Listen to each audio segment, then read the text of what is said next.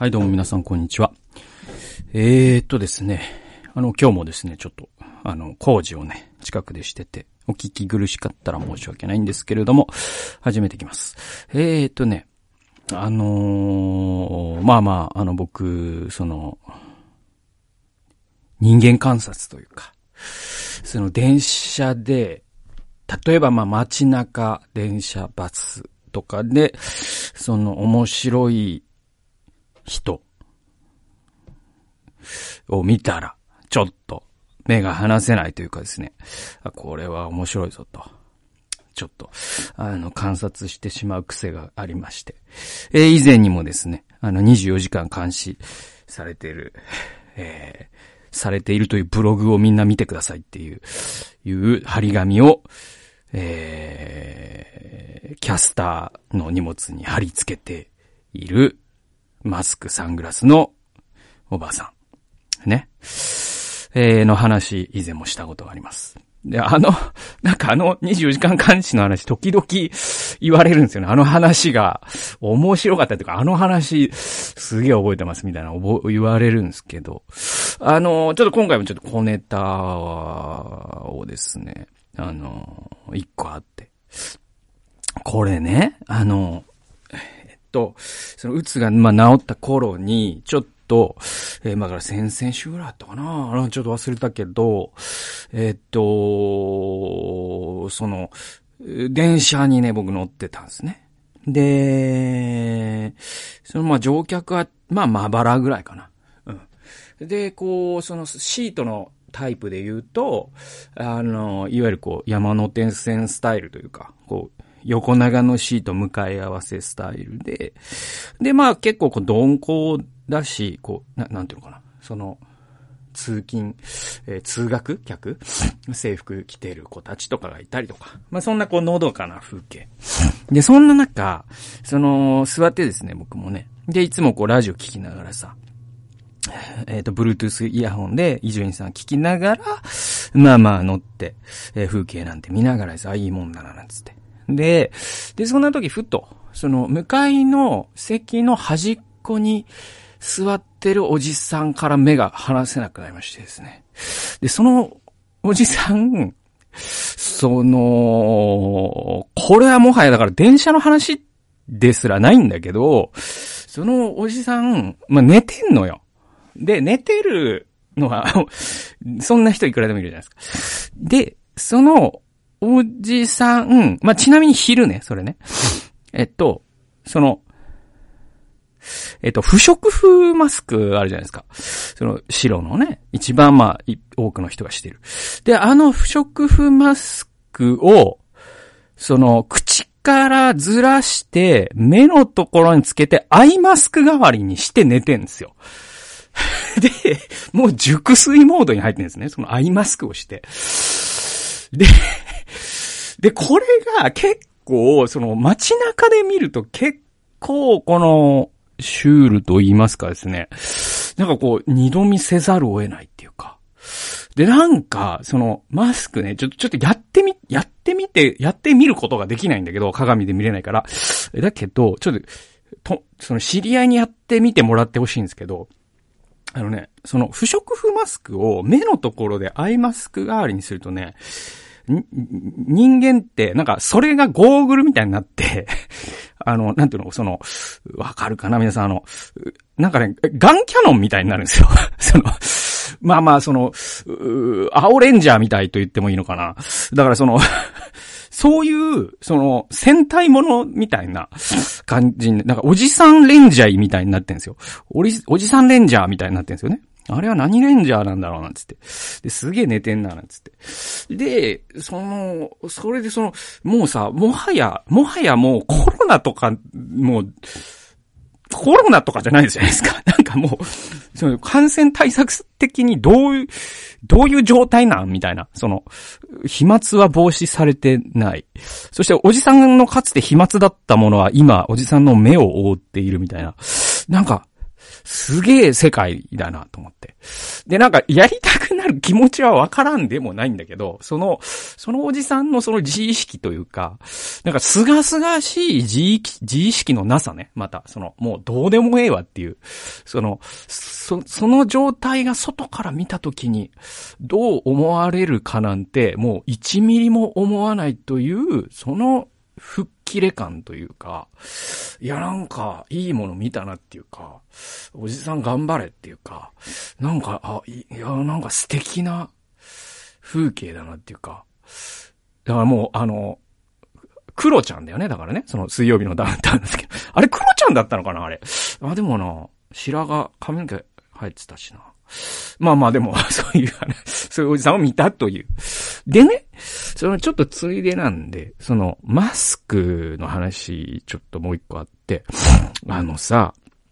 これはもうコロナ始まった頃から、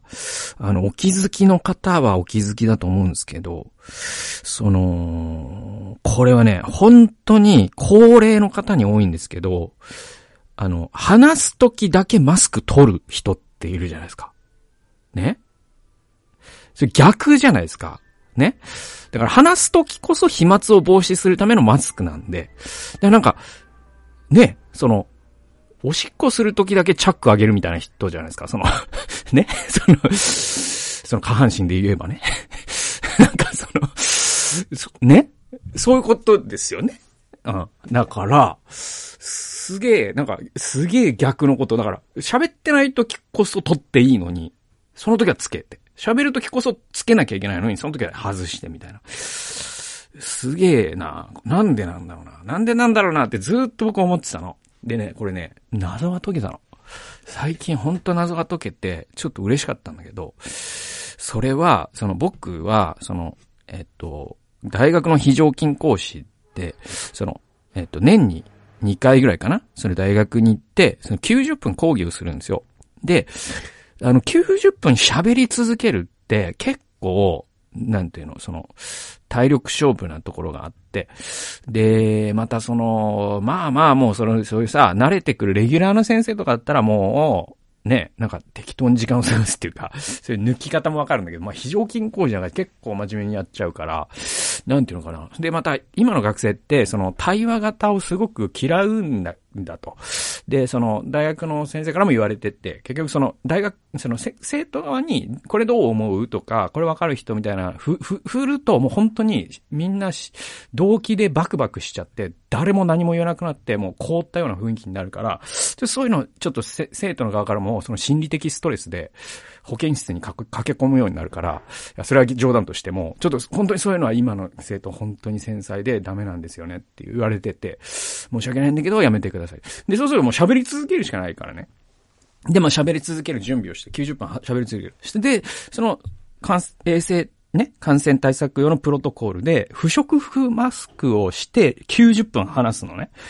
そうするとちょっとやってみるとわかるんだけど、まあやってみないとは思うけど、やってみるとわかる、やるとわかるんだけど、あのね、これね、マジで、その後半30分ぐらい、僕みたいな普段筋トレしてて、結構な心拍数まで上げるのを毎日やってる人間でも、最後の方、ほんとね、酸欠になってくるの。で、ちょっと頭ぼーっとしてくるんですよ。ちょっとに、さ、あの、酸素がちょっと足りなくなってきて。で、その、ね。で、結構これ大変だなと思って、毎日授業されている、その、大、ね、その非常勤じゃない先生、生いつも僕のお世話をしてくださる先生に聞いてみたんですよ。これ、不織布で1日3コマ4コマやったらもう酸欠えげつなくないですかみたいな。いや、もうマジそうなんですよ。と。本当にそうなんですと。で、もう本当にこの2年でマジ、本当に、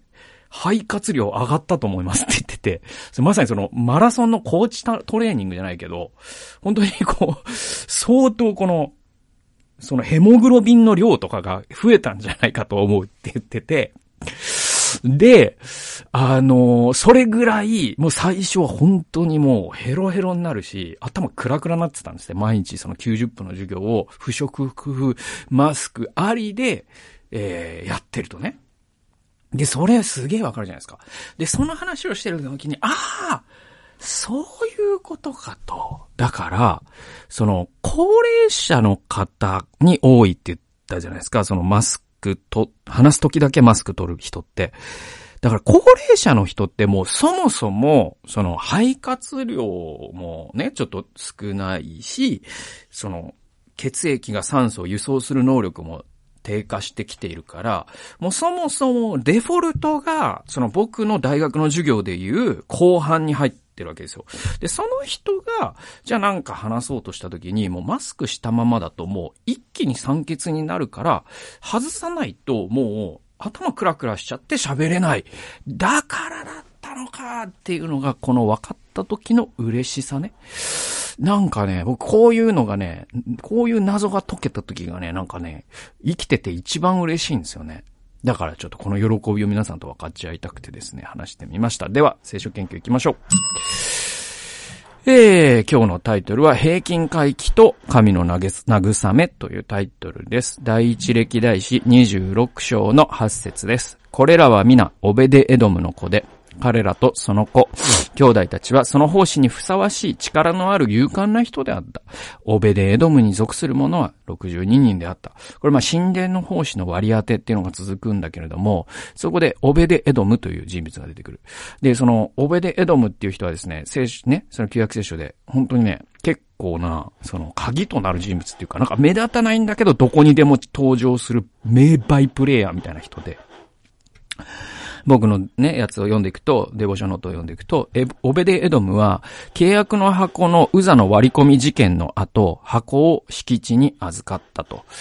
えー、だから、そのウザの割り込みで契約の箱がもう運べないってなった時に、とりあえずじゃあ、オベデエドムの家にでもみたいな形で預かったことがあるんですよ。で、その期間、神はオベデエドムを祝福された。そのオベデエドムがこの後また登場するのが神殿の奉仕の時なんです。で、彼の祝福された子供たちが奉仕に62人ついていったっていう話なんですね。で、それを見てダビデは勇気づけられ、つまり、オベデエドムのところで契約の箱があると、オベデエドムの家が祝福されたじゃないと。あ、やっぱ箱を都に運ぶのは見心なんだ、つってね。で、エルサレムへの契約の箱の運搬をダビデは再チャレンジしたと。で、ダビデの新しい幕屋においても、オベデエドムとその一族の活躍は目覚ましい。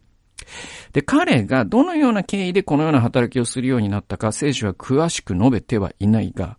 えー、かつてビル・ウィルソン氏のセミナーで語られていたように、オベデエドムが availability という意味で、えー、傑出していたことは特筆に値する。これ以前の devotion、ね、聖書研究で話したこともあるけど、まあ、そのニューヨークのね、個人の ministry をされてる、えー、ビル・ウィルソンさんっていう人が、あ日本に来た時に、もう本当にもう20年近く前ですかね、あの、僕、愛知県から、えー、車車で、あ、小山学院だだったかな？なんか、まあ、行って、で、その講演を聞いたんですよ。で、そのタイトルがオベデエドムっていうタイトルで、で、神様に用いられる人の、その資質っていうのは頭の良さとか、ね、体の丈夫さとか、なんだろうな、そういう、その、いわゆる能力みたいなことじゃないんだと。一番大事な能力っていうのはアベイラビリティ。つまり神が、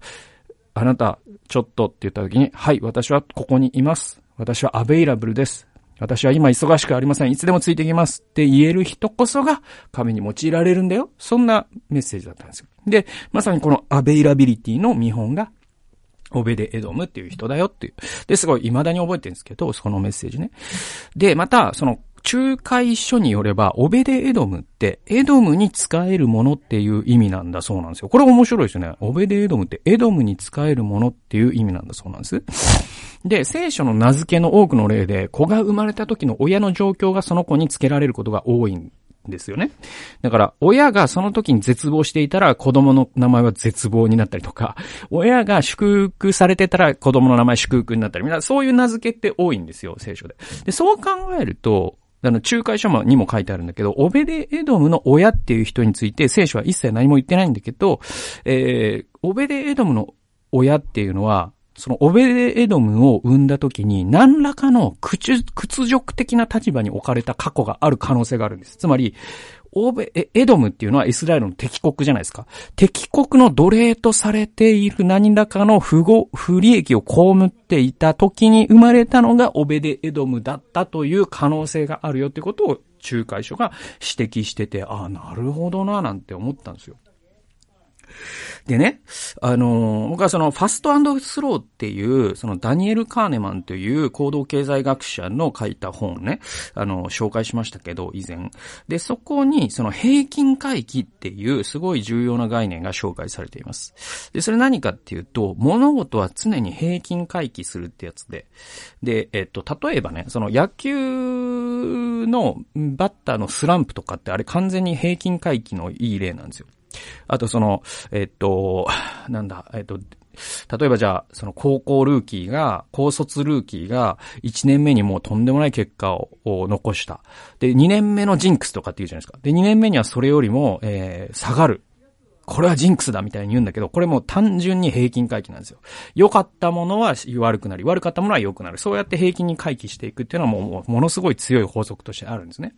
で、これね、もしかしたら世代を超えてもそうなのかもしれないなってこう思ったんですよ。っていうのは、ダビデやサムエルなど、出職の神の人の子供が時に残念な結果になることが多いじゃないですか。サムエルの子供残念だったですよね。で、まあ、ダビデの子供、まあ、ソロモンをどう評価するっていうのはあるけど、それでもまあ残念になることが多いじゃないですか。で、これももしかしたら、その歴史を通した平均回帰かもしれないし、オベデエドムという、そのエドムに屈辱的な目にあった、そういう親の後にエド、オベデエドムのような幸運で経験な人間が生まれるというのも平均回帰で説明できるかもしれないし、あるいは別の説明が成り立つのかもしれない。で、わからないんだけど、一つ言えるのは、どんなに辛いことがあっても、どんなに辛い人生だったとしても、平均回帰と神の慰めによって、その子は、その人の子供は幸せになったり、その人の10年後は幸せになったりするっていうことなんですよ。で、まあこれ、よく言われるなんかこう、プラスマイナスが全部チャラになる理論。まあこれもある種の平均回帰なんだけど、そういうなんていうか安っぽいものというよりも、神の恵み平均回帰っていうのはなんか神の恵みの一部なんじゃないかとすら僕は思ったりするんですよね。まあ僕みたいにちょっと病気を時々すると本当によくわかるんだけど、病気するじゃないですか。本当にもうマイナス1万とかなるわけですよ。その、どんな単位なのか知らんけど、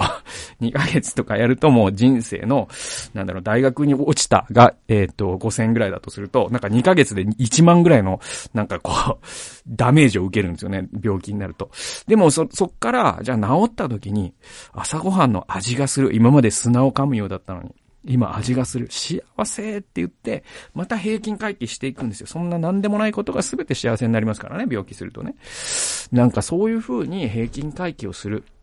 で、まあ自分の人生にどん、い、一つもいいことがなかった。としても、だとしたら私がマイナスを受けたのだから、神が私の子供には幸せを見せてくれるだろう。オデ、オベデエドムの場合はまさにそうだったのかもしれない。そういうふうに長い目で見ると、えー、神の恵みと平均回帰によって、我々は慰めを得ることができるんじゃないのっていう。まあそんな話でございました。最後まで聞いてくださってありがとうございました。それではまた次回の動画及び音源でお会いしましょう。さよなら。